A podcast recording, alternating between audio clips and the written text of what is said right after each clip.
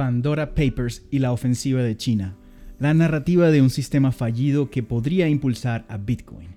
Esto es una pieza de opinión escrita por Hannah Pérez para Diario Bitcoin. Y esto es Diario Bitcoin.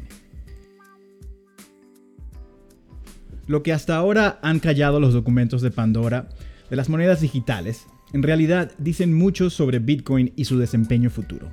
A inicios de la semana pasada, Bitcoin rompió la barrera de los 50 mil dólares, un indicativo alcista de que los toros están regresando al mercado.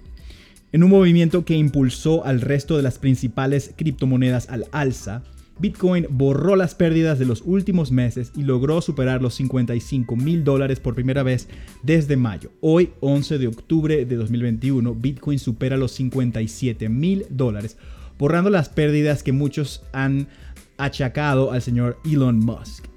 La subida del mercado coincidió con la filtración de documentos financieros más grandes de la historia y se produjo poco después de la última ofensiva de China en contra de las criptomonedas.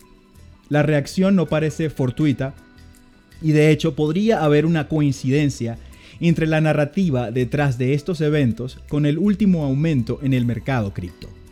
El inicio de la semana estuvo marcado por las noticias en torno a los Pandora Papers, una filtración de casi 12 millones de documentos que revelan cómo los más ricos y poderosos del mundo ocultan sus riquezas, evaden impuestos y en algunos casos lavan dinero. Los datos divulgados por el Consorcio Internacional de Periodistas de Investigación ICIJ son un tesoro de casi 3 terabytes que revela cómo políticos, celebridades, delincuentes, empresarios y otros multimillonarios esconden sus fortunas utilizando métodos legales y no tan legales, como fideicomisos y corporaciones fantasma ubicadas en las Islas Vírgenes Británicas, en Panamá y otros paraísos fiscales. En total, los documentos exponen a más de 330 políticos y funcionarios públicos de alto rango de 90 jurisdicciones diferentes, incluyendo tres presidentes y 11 exmandatarios de países de Latinoamérica. Los Pandora Papers o la advertencia de un sistema fallido. Sin embargo, y para sorpresa de muchos, ha sido poco lo que hasta ahora han revelado estos archivos en relación a Bitcoin y las monedas digitales. Apenas se ha hecho mención a un hacker de Bitcoin sentenciado. Al contrario, los mecanismos tradicionales del sistema financiero son los que han quedado al descubierto por sus aparentes lagunas y fragilidad a la hora de contener la corrupción y la ambición de los más poderosos. Pero, desde la reflexión, lo poco que dicen hasta ahora los Pandora Papers en torno a criptomonedas parece contrariamente anunciar mucho.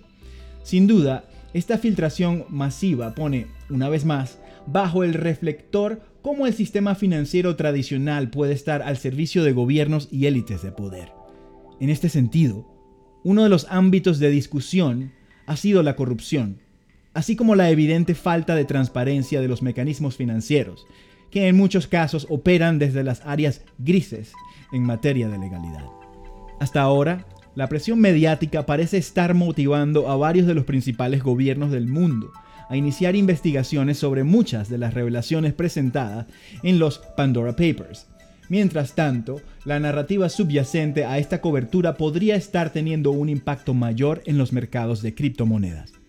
Lo cierto es que el hecho de que los sistemas financieros regulados o aparentemente regulados faciliten a los más adinerados la evasión fiscal el lavado de capital y otras triquiñuelas para esconder millones de dólares y aumentar su patrimonio, podría ser un punto a favor para el sistema descentralizado que proponen los activos digitales.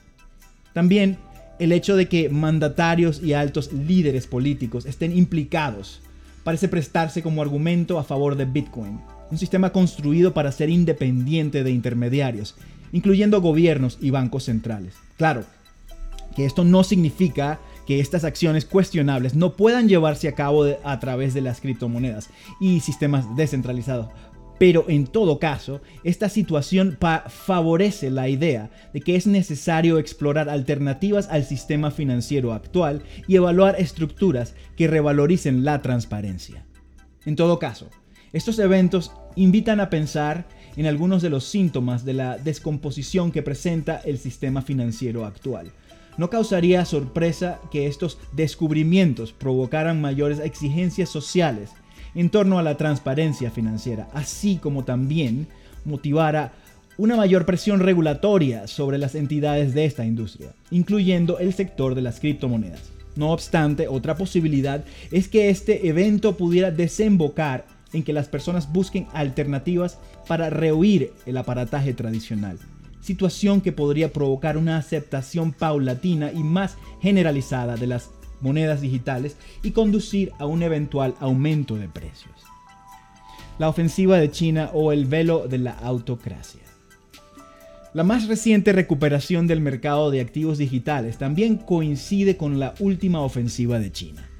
La principal criptomoneda se recuperó esta semana a pesar de los últimos esfuerzos del gigante asiático para prohibirla. Bitcoin ya había experimentado un colapso masivo de precios a mediados de este año cuando el gobierno chino fortaleció sus políticas prohibitivas en torno al comercio y minería de criptomonedas instaladas inicialmente en 2017. La criptomoneda insigne cayó por debajo de los 30 mil dólares en julio en medio de la represión china, pocas semanas después de haber conquistado un máximo de precio histórico cerca de los 64.300 dólares en marzo de 2021. Este año, las autoridades de la potencia asiática han dirigido una estrategia más restrictiva, la más dura hasta el momento. Primero, cerrando las principales operaciones de criptominería del país, luego el mes pasado dictaminando de ilegales todas las transacciones con dichos activos. Sin embargo, y a pesar de los efectos negativos que ha tenido la represión de China en la red de Bitcoin y el rendimiento comercial del activo, la criptomoneda no parece verse afectada. Inclusive, teniendo en cuenta que China representaba hasta hace muy poco más del 50% del total de la potencia minera de Bitcoin, la razón de esto podría ser una vez más la narrativa subyacente. El hecho de que China, que ha sido catalogado como uno de los estados más autoritarios del mundo, prohíba las monedas digitales, activos caracterizados precisamente por mantenerse al borde del control gubernamental, también parece respaldar la defensa a favor de Bitcoin. Para el gobierno chino, podría no ser conveniente permitir que sus ciudadanos trancen con una moneda que no pueden vigilar, especialmente ahora que el país está poniendo en marcha su propio sistema de moneda digital emitida por el Banco Popular de China. La ofensiva parece reiterar la necesidad de mecanismos que estén fuera del poder de los estados y en este sentido darle crédito a Bitcoin.